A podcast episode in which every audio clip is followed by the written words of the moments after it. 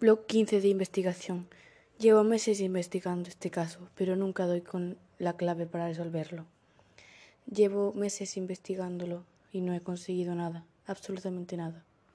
Ahora me encuentro a las afueras del Conservatorio Músico Ciryap para resolver la extraña pregunta.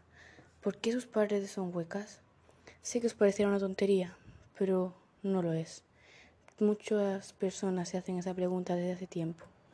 Ahora me dispongo a introducirme en las paredes para averiguar qué es lo que hay dentro. Ok, ya estoy dentro. ¿Qué ha sido eso?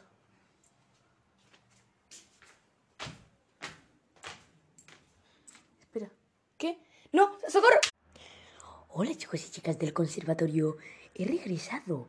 Nos veremos el próximo día. O tal vez no.